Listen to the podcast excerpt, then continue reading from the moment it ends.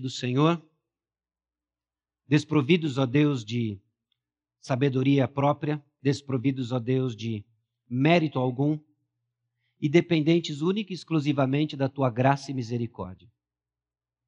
Dependentes, ó Deus, de que o Senhor nos visite com clareza, de que o Senhor nos visite com orientação, abrindo os nossos olhos para contemplar mais uma vez o Senhor Jesus Cristo. Numa visão renovada do que o Senhor fez por nós, numa visão renovada de tudo aquilo que refletimos, pensamos nessa época do ano.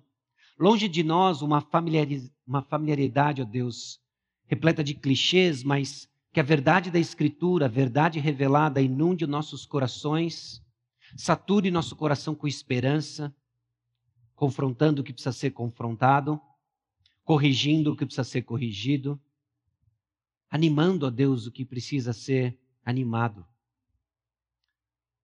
Nós te louvamos porque Cristo vive, ele veio e digno de louvor e adoração.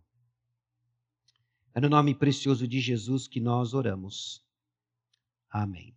Nós estamos às vésperas de entrar no mês de dezembro. Você já notou que a decoração nas ruas já mudou? Você já notou que o próprio comércio mudou? Mudou porque nós estamos no meio de uma pandemia, mudou porque a época do ano coloca uma decoração diferente, promoções estão surgindo, é uma época do ano diferente. Famílias estão fazendo planos referente ao final do ano, famílias estão adaptando planos referente ao final do ano, mas seja como for, nós sabemos que essa é uma época de muitas coisas. Entre elas, ha, comidas típicas, não é? Peru, Chester, tender, arroz sem passas, todas as comidas típicas dessa época, não é? Ah, e está aí feita a terceira guerra mundial. Põe passa ou não põe passa. Sugestão pastoral para manter a unidade familiar, faz sem passa e deixa o potinho com passa separado. Ok? Enfim, terminou minha sugestão e minha dica do dia. Mas é uma época de comidas típicas. Nada de errado, obviamente, de nós desfrutarmos comidas típicas. Você sabe disso. Nós repetimos, na verdade, isso todos os anos. Também é época de compras. Talvez um pouco diferente esse ano, mas via de regra, pessoas trocam presentes. É época de compras, é época de pensar o que você vai comprar. Sempre oportunidades, tanto para estresse, quanto para abençoar, quanto para amar. Época de compras época de confraternizações. Se você vai manter ou não distanciamento social, aí cada família vai precisar decidir o seu procedimento diante do que está acontecendo, do que nos é posto. Mas é época de confraternizações, é época de muitos compromissos. Quando começa a chegar meados de novembro, você sabe o que te aguarda. São três, quatro, cinco amigos secretos, são três, quatro, cinco confraternizações, despedida de grupo tal, despedida de grupo aquilo parte da família ali, parte da outra parte da família aqui. São muitos compromissos. São as programações de Natal, são ensaios modificados esse ano, mas são compromissos. E meus irmãos, e eu não planejei isso, veio naturalmente, mas esses quatro Cs aqui, esses quatro cons, geram um quinto, que são os conflitos. Talvez parte de tudo aquilo que eu estou descrevendo para você como ah, o que caracteriza o final do ano também lhe aponta para um conflito. Conflito de que, ao mesmo tempo em que o espírito natalino evoca todo aquele sentimento de paz, você já até criou um certo cinismo no seu coração de que paz da onde? Paz de quem?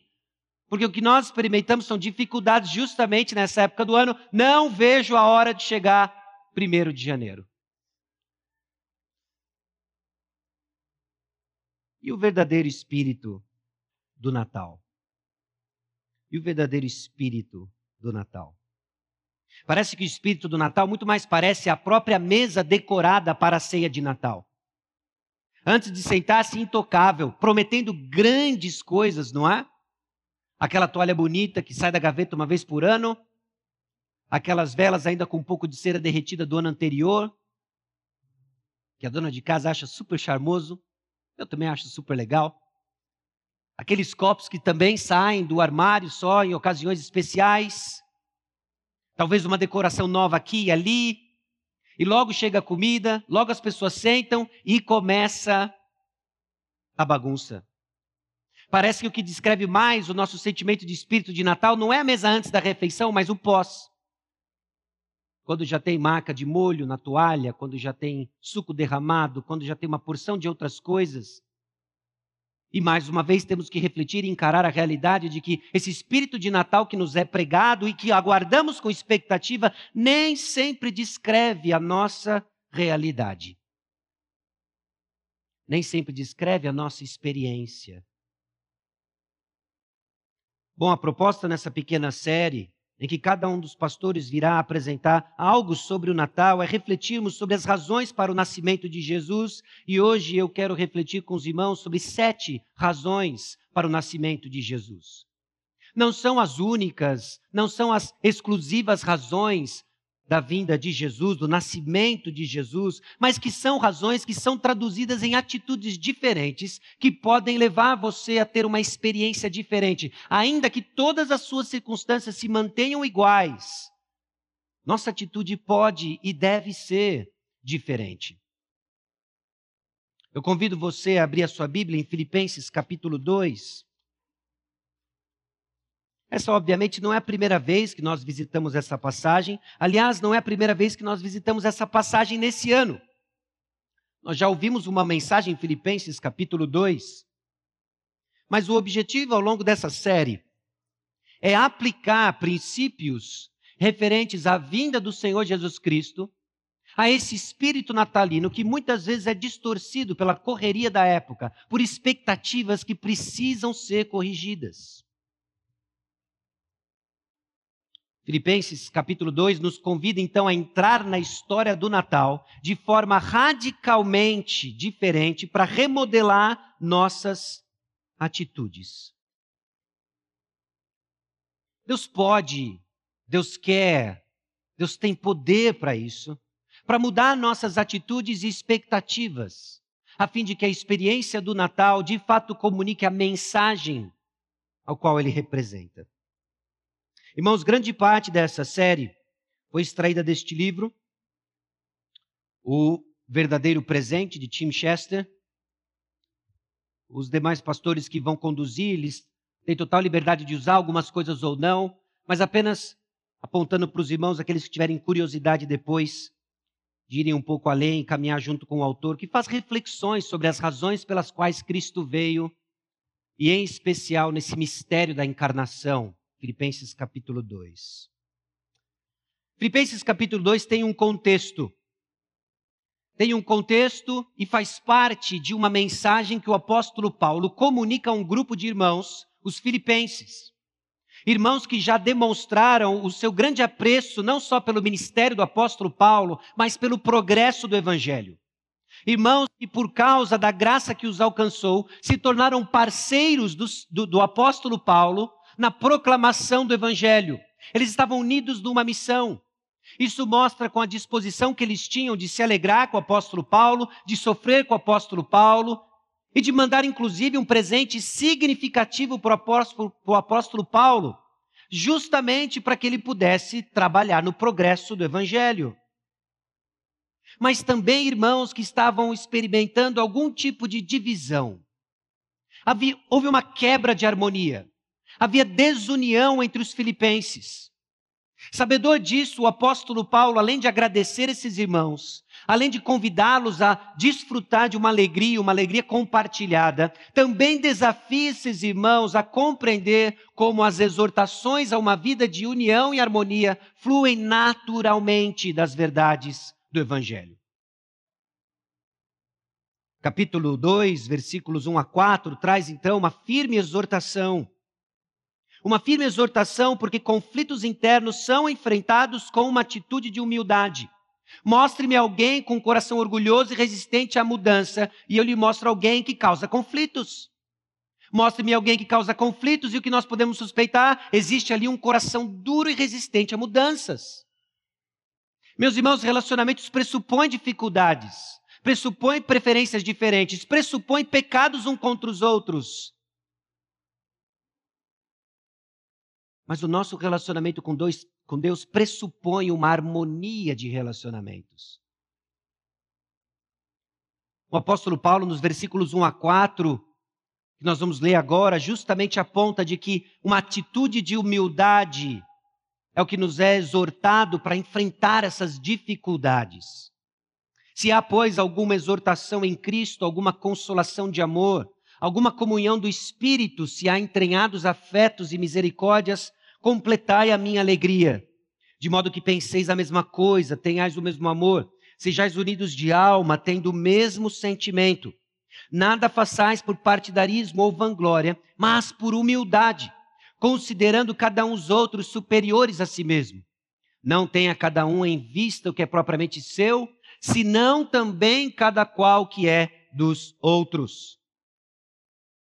Bom, os filipenses gozavam de uma série de privilégios em função do relacionamento que eles tinham com Deus. E esse relacionamento com Deus deveria ser traduzido numa atitude pessoal e humilde, buscando o bem-estar dos outros, em vez do seu próprio bem-estar. Meus irmãos, é algo, é algo quase como soa contraditório, mas o seu bem-estar está ligado numa busca constante de viver para a glória de Deus e o bem-estar do próximo. Todos aqueles que buscam seu próprio bem-estar e as suas próprias preferências como fim em si mesmo nunca irão encontrar. Então, conflitos, eles são enfrentados com uma atitude de humildade. E a forma como o apóstolo Paulo respalda essas exortações é justamente no exemplo de Cristo Jesus. Versículos 5 a 11. Tendo em vós o mesmo sentimento que houve também em Cristo Jesus, pois ele, subsistindo em forma de Deus, não julgou como usurpação ser igual a Deus. Antes, a si mesmo se esvaziou, assumindo a forma de servo, tornando-se em semelhança de homens e reconhecido em figura humana. A si mesmo se humilhou, tornando-se obediente até a morte, morte de cruz, pelo que também Deus o exaltou sobremaneira e lhe deu o nome que está acima de todo nome, para que ao nome de Jesus se dobre todo o joelho nos céus, na terra e debaixo da terra e toda língua confesse que Jesus Cristo é Senhor para a glória de Deus Pai. A ordem do apóstolo Paulo é clara e é de seguirmos o exemplo do Senhor Jesus Cristo. Isso dentro de um contexto, isso dentro de uma etapa posterior a recebermos o Senhor Jesus Cristo como Senhor e Salvador de nossas vidas. Cristo abriu mão, meus irmãos, abriu mão da sua posição privilegiada para assumir a natureza e papel de um servo e ele nos chama a seguir o seu exemplo. Percebe então que o apóstolo Paulo, embora não esteja descrevendo a história do Natal como eu e você conhecemos, ou vemos ilustrado em presépios, nos shoppings, no comércio ou em salas, descreve a natureza, descreve a realidade teológica do Natal. O que Jesus Cristo fez, o que ele fez em nosso favor e o que ele fez para a glória de Deus. Mudou o nosso destino eterno e coloca diante de nós um exemplo. Um exemplo que justamente nos ajuda a navegar nessa época tão especial do ano, que ao mesmo tempo pode ser tão conturbada. Bom, Jesus exemplifica então humilhação altruísta à luz de sua recompensa última. Uma espécie de montanha russa em que Jesus Cristo vai para baixo, para baixo, para baixo, para baixo, para baixo, para baixo, e morte de cruz, para depois ser levado para cima, para cima, para cima e ser exaltado sobre todo o nome. Irmãos, Jesus Cristo veio. Essas são boas novas. E ele nasceu. E ele nasceu para nos dar um exemplo. Jesus Cristo nasceu e ele nos deu um exemplo. É interessante como nós vivemos dias interessantes curiosos no que se refere a cristianismo. Por uma série de razões, difícil até de apontar algumas delas. Nós vivemos uma realidade em que as pessoas têm até, no nosso contexto aqui no Brasil, uma boa visão sobre Jesus. Porque Jesus comumente é ligado às boas obras, Jesus comumente é ligado a um caráter manso, Jesus comumente é ligado ao altruísmo, e as pessoas apreciam esses valores. Ao mesmo tempo que elas apreciam esses valores e elas clamam para desfrutar desses valores, elas não querem ter absolutamente nada com aquele que promove esses valores o Senhor Jesus Cristo. Um dos resultados disso é justamente a distância que as pessoas querem com qualquer tipo de formalização da fé. ou algum tipo de organização religiosa, ou está na igreja. Começa a crescer aquele sentimento de que eu, eu gosto de Jesus, eu amo Jesus, eu quero estar perto de Jesus, mas eu não quero ter nada a ver com as coisas de Jesus, incluindo elas a igreja. E antes que a gente comece a pensar lá fora, nós precisamos examinar aqui dentro o que o seu compromisso revela acerca do seu relacionamento com Jesus Cristo. Se você é a favor de Jesus, evangélico de berço, mas simplesmente como mais um aspecto da sua identidade, ou se nós estamos falando de fato de um compromisso, lealdade que governa cada aspecto da sua vida. Porque Jesus não veio simplesmente para pregar boas obras, para dizer que nós temos que ser bonzinhos, mas ele entrou num compromisso, um compromisso que foi provado, provado com morte, morte de cruz, e ele foi aprovado. É esse caminho que ele nos chama a seguir. Agora, meus irmãos, Jesus Cristo não foi apenas o nosso bom exemplo. Não é simplesmente seja como Jesus, seja como Jesus, seja como Jesus, para um povo que não tem a capacidade de ser como Jesus. A mensagem de que nós somos chamados a imitar Jesus Cristo, ela tem um lugar na ordem da nossa salvação, na ordem da nossa santificação. Ela só é possível ser seguida porque houve um momento em que a graça de Deus tomou a iniciativa, abriu nossos olhos para entender o sacrifício de Jesus em nosso lugar. E então faz sentido seguir Jesus. É quase assim, ó. A maneira que eu gosto de sistematizar na minha cabeça é a seguinte: o exemplo de Jesus me confronta. Me confronta em tudo aquilo que eu não sou, mas deveria ser. O exemplo de Jesus mostra quão longe eu estou da glória de Deus, porque todos pecaram, estão destituídos da glória de Deus. Romanos 3:23, certo? Então o exemplo de Jesus me confronta. Quando tudo que eu esperava de alguém era a vingança, era ódio, Jesus Cristo vem com mansidão, com humildade. Ele viveu a vida que eu e você não conseguimos viver. Então, o exemplo de Jesus, antes de tudo, nos confronta, mostra quão longe nós estamos de estar com o Senhor. A vida de Jesus e a sua morte nos justifica, nos dá uma nova identidade. E é a partir dela que o exemplo de Jesus agora me orienta e me instrui a buscar a ser o que ele me chamou para ser, a buscar ser aquilo que eu não consigo sem ele, mas que ele me deu poder para fazer. Então, sim, nesse Natal nós temos que lembrar: Jesus Cristo veio para nos dar um exemplo. Um exemplo de humildade, um exemplo de sacrifício, um exemplo de sacrifício pessoal, ainda que envolva alto custo, e que ele nos chama a imitar. Agora, pare e pense como isso se aplica aos conflitos e diferentes opiniões que nós temos sobre como deve ser o final do ano. Porque você tem opiniões sobre como deve ser o, final do ano. Aliás, as suas opiniões estão lastreadas numa convicção profunda de que você sabe como o Natal deve ser, não é? Eu sei como o Natal deve ser. Se as pessoas perguntarem para mim como o Natal deve ser, eu vou dar a receita da perfeita paz. É assim que nós nos enxergamos, não é? E aí vem o exemplo de Jesus Cristo, que desceu da sua glória que era Deus, que é Deus, mas não usou isso para sua própria vantagem e benefício, mas para o benefício dos outros. Meus irmãos, Jesus Cristo veio e ele nasceu para dar um exemplo. Na correria do Natal, do dia a dia, somos chamados a colocar os outros em primeiro lugar. Nada façais por partidarismo ou vanglória, diz Filipenses capítulo 2, versículo 3. Nada façais por partidarismo ou vanglória.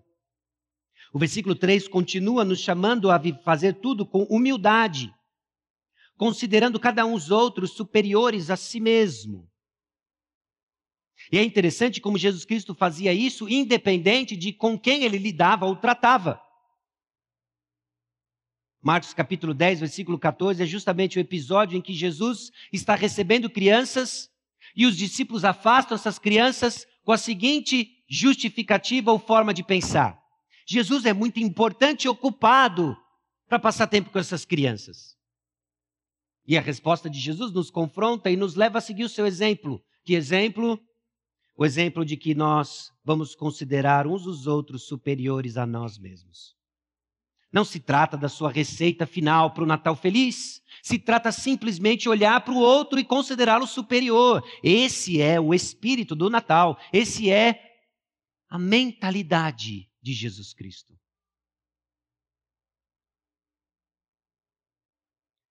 E no versículo 4, não tenha cada um em vista o que é propriamente seu, senão também cada qual que é dos outros. Meus irmãos, o apóstolo Paulo recheia isso não só de princípios bíblicos, de exortações, mas do seu próprio exemplo pessoal. Filipenses capítulo 1, versículo 25, e convencido disso, estou certo de que ficarei e permanecerei com todos vós para o vosso progresso e gozo da fé.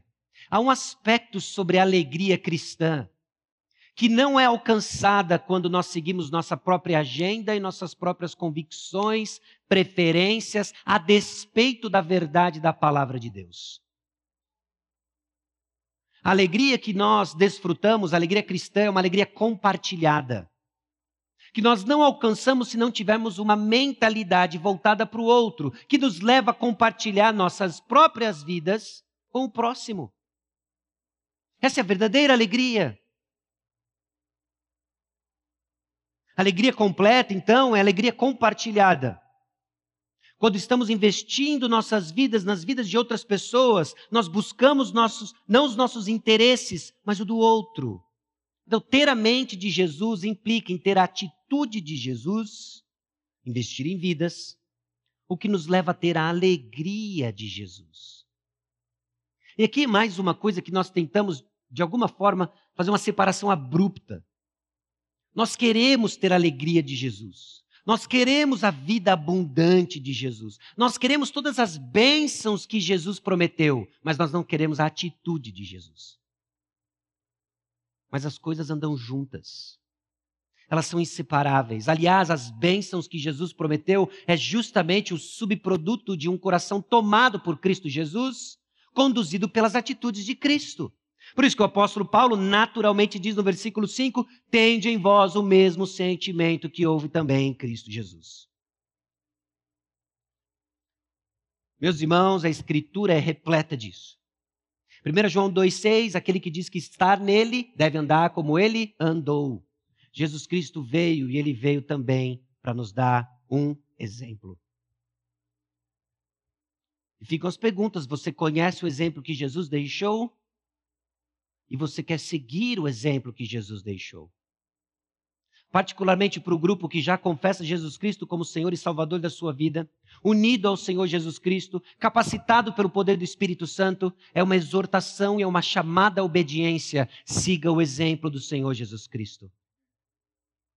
Mas se porventura alguém no nosso meio ou que nos assiste, que ainda não confessou Jesus Cristo como Senhor e Salvador da sua vida, talvez você tenha aí um pano de fundo, até uma história uh, cristi, cristã ou evangélica que seja. Mas se Jesus Cristo não é o Senhor e Salvador da sua vida, não há como seguir o exemplo de Jesus Cristo, e é por isso que Natal após Natal, dia após dia, você segue colhendo e colecionando frustrações, porque você é incapaz de fazer aquilo que só o Senhor pode fazer em nós.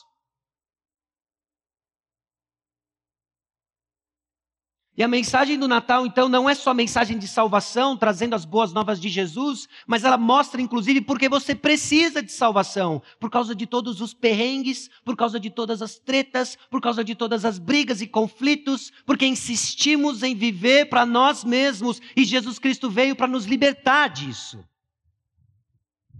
Então a chamada é arrepender-se de viver para si mesmo, viver para o Senhor tendo fé e confiança nele que provê o que você precisa para viver em fé e justiça. Jesus nasceu para dar um exemplo. Jesus nasceu para nos unir a ele.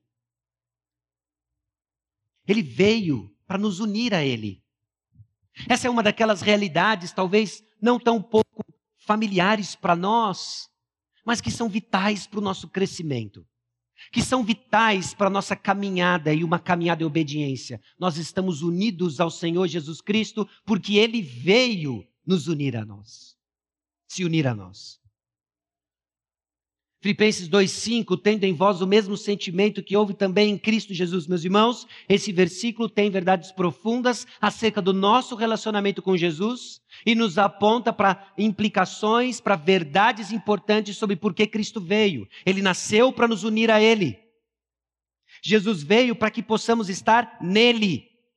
Ele veio para unir nossa humanidade à sua divindade. A nossa humanidade foi unida à sua divindade. Nós fomos unidos com Cristo Jesus, em Cristo Jesus.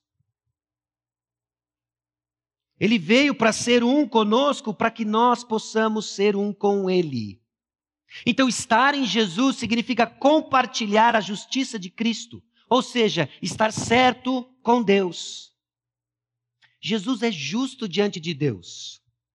E se estamos em Jesus, nós estamos justos também diante de Deus.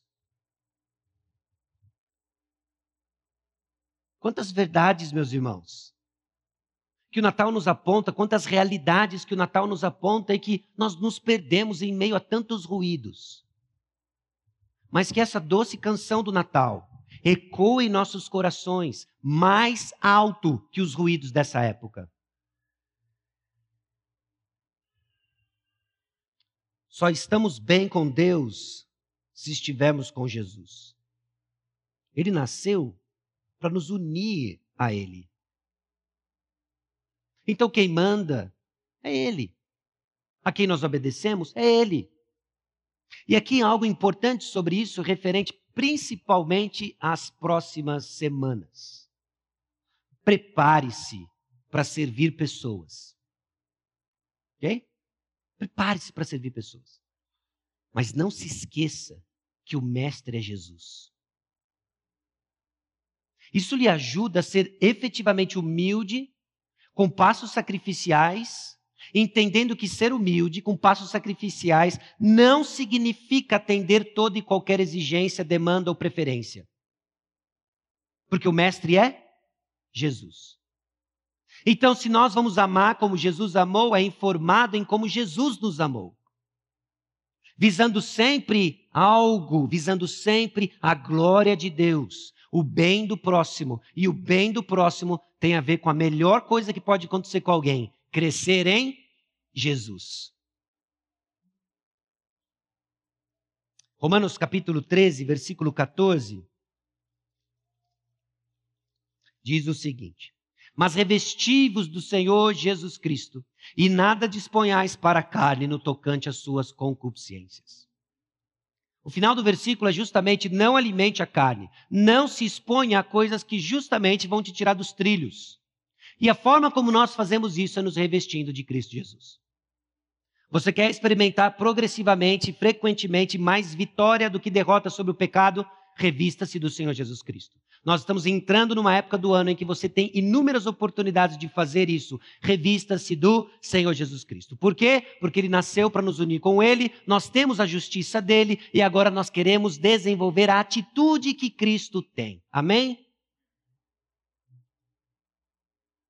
Jesus nasceu para remodelar nossas vidas. Jesus nasceu para remodelar nossas vidas. Bom, atrás de mim você vê as cortinas abertas. As cortinas estão abertas porque hoje, se Deus assim permitir, nós ah, vamos ouvir de irmãos que vão professar Jesus Cristo como seu Senhor e Salvador publicamente vindo às águas, tá bom? Teremos batismo. Atrás de mim você está vendo não só as cortinas abertas, como flores. Está vendo flores? Pessoal da câmera, flores bonitas flores.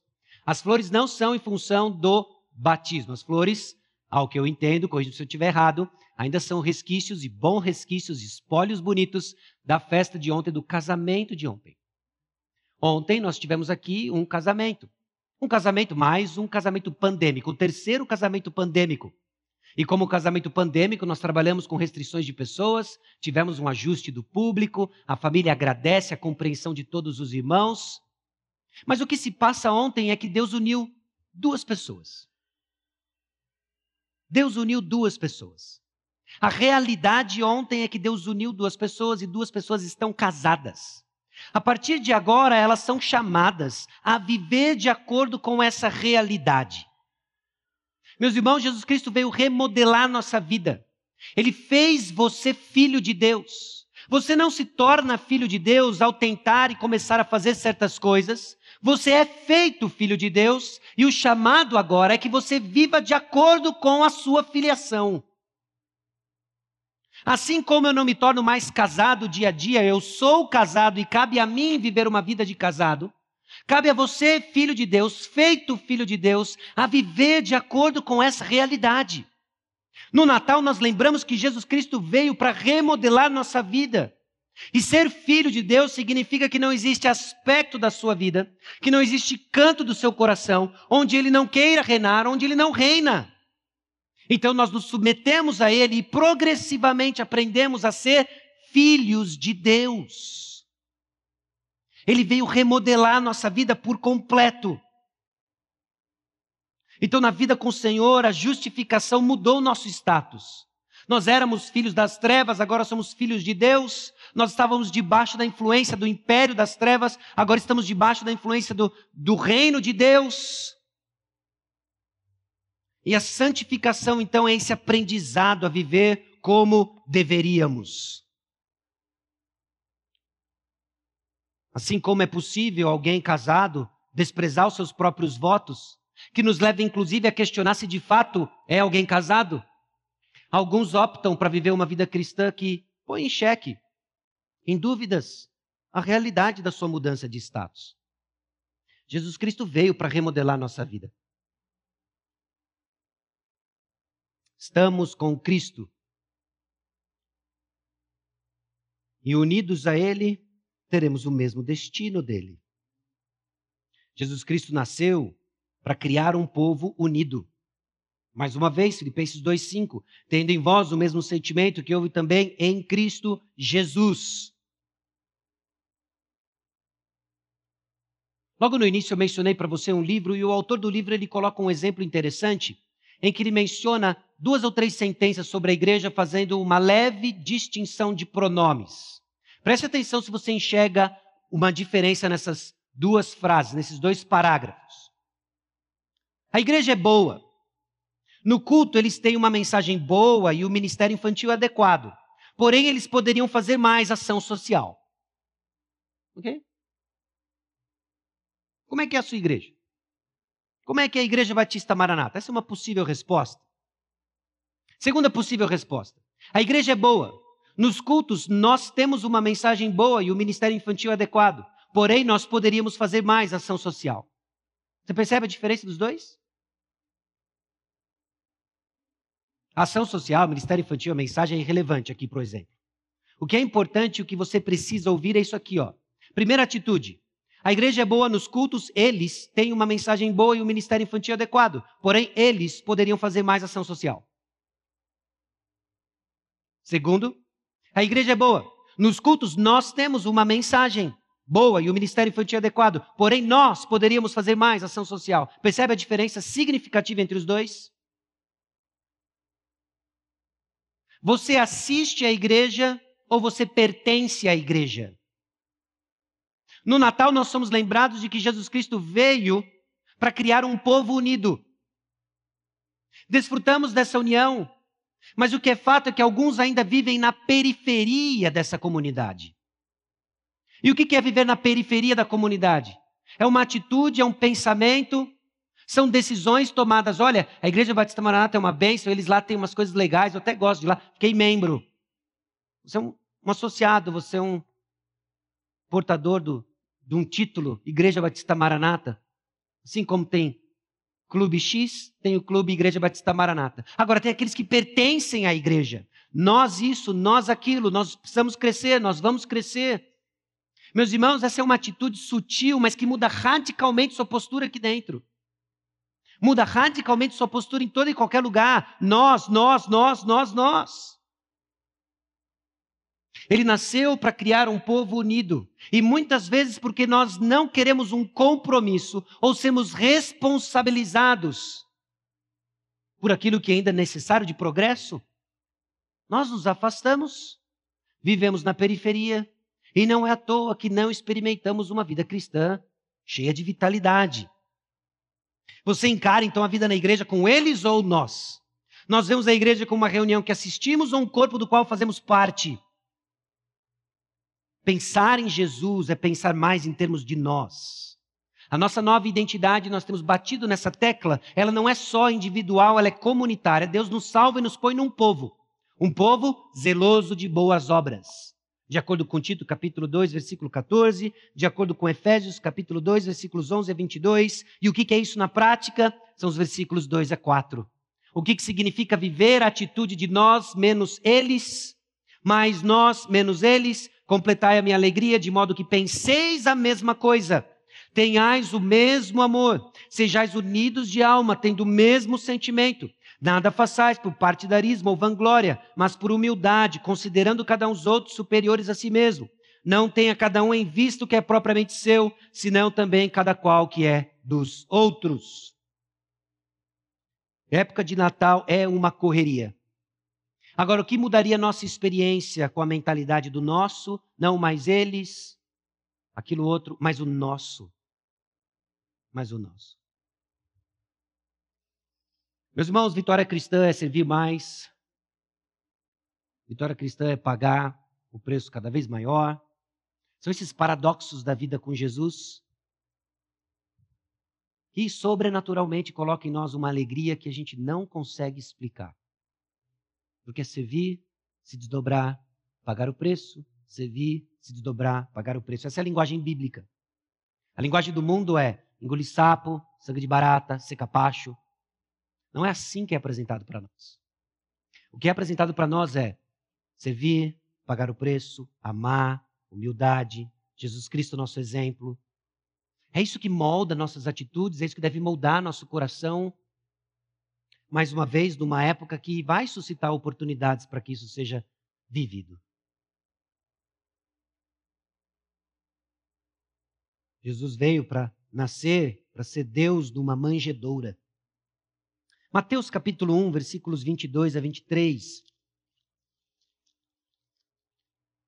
Diz o seguinte: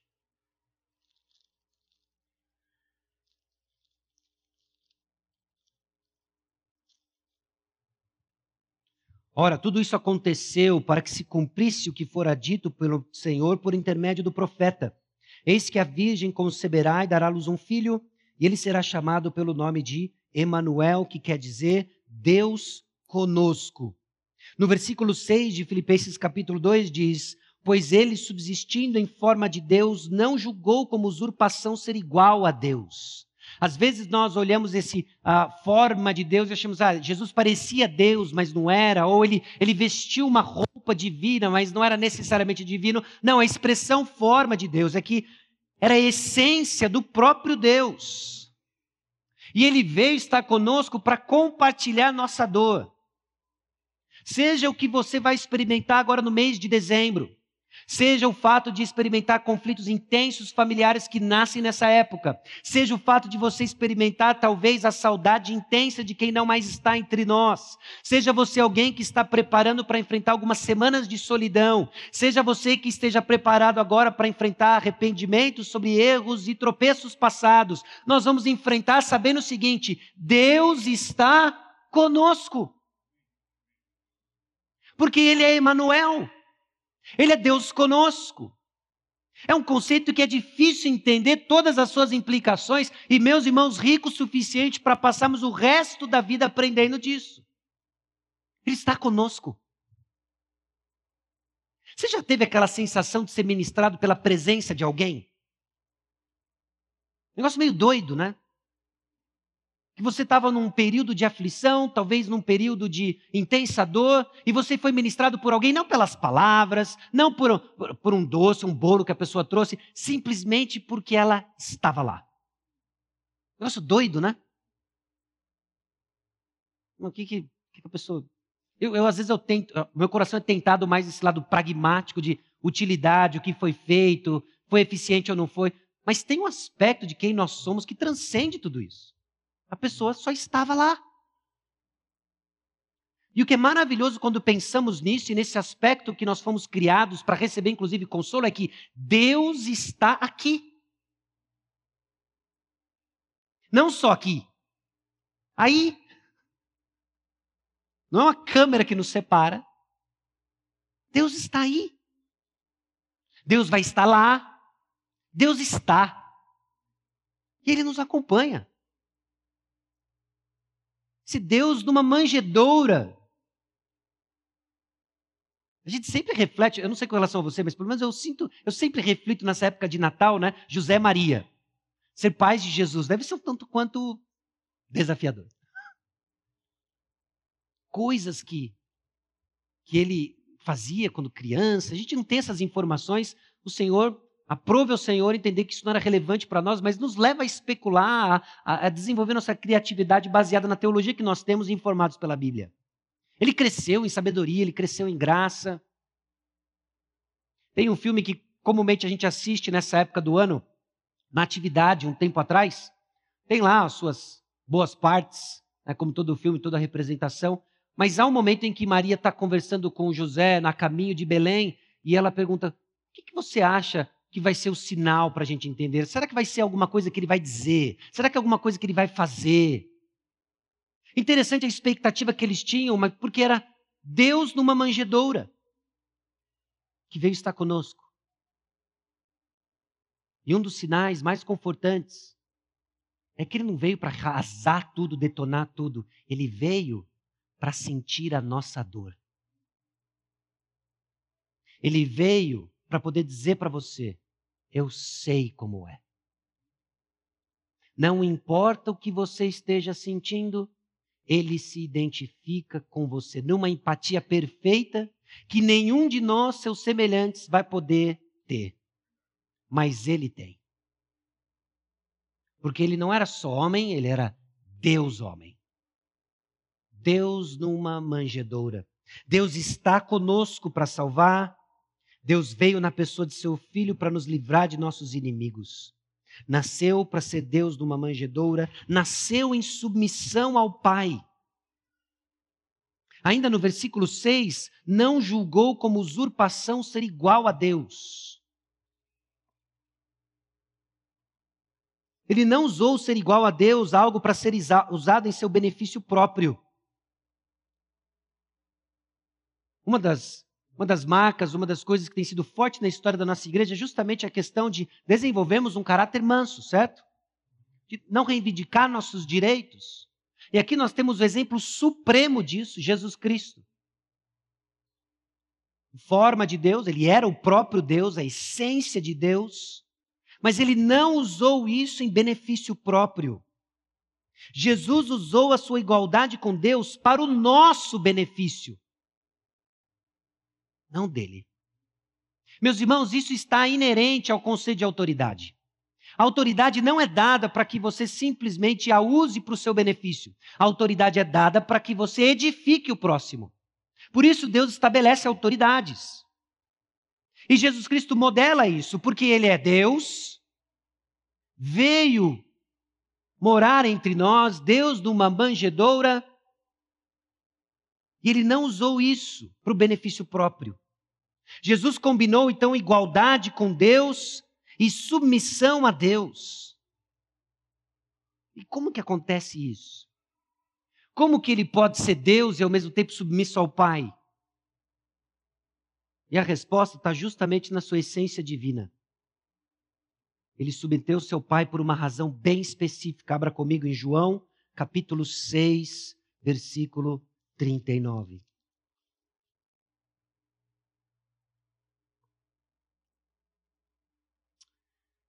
E a vontade de quem me enviou é esta: que nenhum eu perca de todos os que me deu.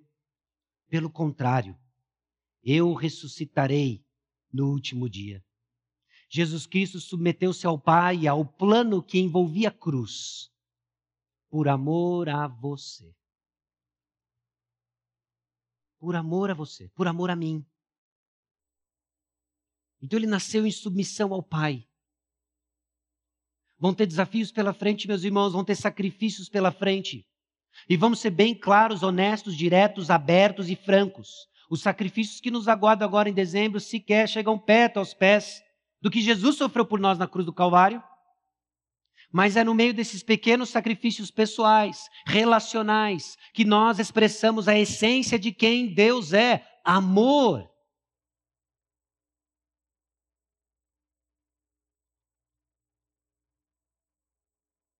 Ele nasceu em submissão ao Pai. E, obviamente, nasceu como servo.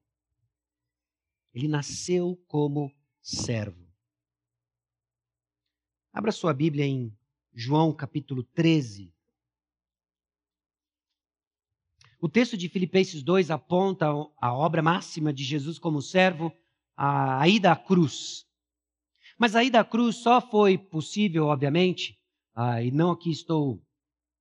A ida da cruz culmina uma vida de sacrifício. É isso que eu quero dizer. E João capítulo 13 capta o que, o que era a essência e a filosofia de serviço do Senhor Jesus Cristo. João capítulo 13, versículos 1 a 11, uma passagem já conhecida, familiarizada dos irmãos, mas que diz o seguinte: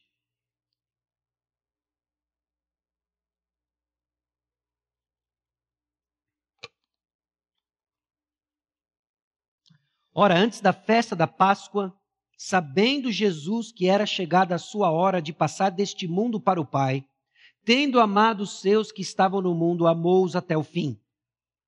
Durante a ceia, tendo já o diabo posto no coração de Judas Iscariotes, filho de Simão, que traísse a Jesus, sabendo este que o Pai tudo confiara às suas mãos, e que ele viera de Deus e voltava para Deus, levantou-se da ceia, tirou a vestimenta de cima, e tomando uma toalha, cingiu-se com ela. Depois deitou água na bacia e passou a lavar os pés aos discípulos, e ao enxugá-los com a toalha com que estava cingindo. Aproximou-se, pois, de Simão Pedro, e este lhe disse: Senhor, tu me lavas os pés a mim? Respondeu-lhe Jesus: O que eu faço não sabes agora, compreendê-lo-ás depois. Disse-lhe Pedro: Nunca me lavarás os pés. Respondeu-lhe Jesus: Se eu não te lavar, não tens parte comigo. Então Pedro lhe pediu: Senhor, não somente os pés, mas também as mãos e a cabeça. Declarou-lhe Jesus: Quem já se banhou não necessita de lavar, senão os pés. Quanto ao mais, está todo limpo. Agora vós estáis limpos, mas não todos, pois ele sabia quem era o traidor. Foi por isso que disse: Nem todos estáis limpos. Bom, a passagem é conhecida e ela narra justamente o momento em que Jesus lava os pés dos discípulos. Ele assume o papel de um escravo. Mais uma vez, forma de Deus, ele era Deus, essência de Deus, ele é Deus, mas ele assume aqui o papel de escravo. De que no reino de Deus existe algo um tanto quanto paradoxal, de que o maior é quem serve mais. Meus irmãos, o chamado que nós temos em Jesus Cristo para a grandeza não é uma grandeza vista nos termos do mundo, mas de quem serve mais. E é interessante como Jesus serve sabendo de três coisas em específico. Jesus sabia que sua hora havia chegado. Ele está servindo sabendo a aflição que lhe aguarda. O calendário está caminhando, novembro está terminando, dezembro está chegando. O mix de emoções, você sabe o que lhe aguarda. Esse é o contexto que Deus nos chama para servir. Esse é o contexto que Deus nos chama para servir. E meus irmãos, não vamos limitar isso, obviamente, aos conflitos, aos pequenos conflitos da época de Natal, mas vamos transcender ao que o próprio Jesus Cristo nos, nos antecipou. No mundo tereis aflições. Mas é nesse contexto, e sabendo que a sua hora havia chegado, que Jesus Cristo se dispõe a servir e continuar servindo e modelando o serviço. Não tem gota d'água. O que tem é servir e continuar servindo servir e continuar servindo. Abatidos, por certo, decepcionados muitas vezes, mas é servir e continuar servindo. É o que Jesus fez. Jesus também sabia no versículo 3, sabendo este que o Pai tudo confiara às suas mãos e que ele viera de Deus e voltava para Deus. Sabedor de que ele tinha a carteirada das carteiradas, ele serviu. Serviu e continua servindo. E servindo quem? Terceira coisa que João capítulo 13 nos diz que Jesus sabia, pois ele sabia quem era o traidor, foi por isso que disse: Nem todos estáis limpos. Meus irmãos, vamos ser bem sinceros. A dificuldade de servir, às vezes, não toma forma de uma atividade que você não quer executar, mas muitas vezes para quem você é chamado a fazer, não é? Por vezes, a dificuldade que nós temos em servir não tem a ver com a natureza da atividade, tem a ver com quem vai receber nosso serviço. E Deus coloca cada um de nós para servir pessoas que vão desafiar nossa fé e que precisam conhecer do amor de Jesus. E Jesus modelou isso. Como? Ele lavou os pés de Judas. Ele lavou os pés de Judas. Percebe como o exemplo de Jesus nos confronta? de que pode ser que inúmeros dos conflitos que vão repassando na sua mente enquanto nós estamos lidando, tratando com esses pontos, muitos têm muito mais a ver com a sua indisposição em servir. Embora nós nos escondemos achando que o mundo está errado, que as pessoas não me entendem, elas não me compreendem. Ah, se elas soubessem. Ah, se elas soubessem como eu me desdobro, como eu faço, como eu sirvo, como eu aconteço. E aí nós temos o exemplo de Jesus, que mina cada uma das nossas racionalizações, das nossas justificativas, do nosso orgulho, e nos põe de novo onde deveríamos nunca sair.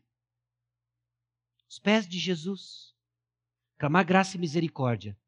E saber sim que serviço acontece num contexto de aflição, saber sim que nós servimos ainda que nós temos o Rei dos Reis como nosso Senhor e Mestre, e servimos sim pessoas que vão desafiar nossos corações, nossas preferências. Porque esse é o serviço de Jesus que nós somos chamados a fazer e lembrados nessa época do ano.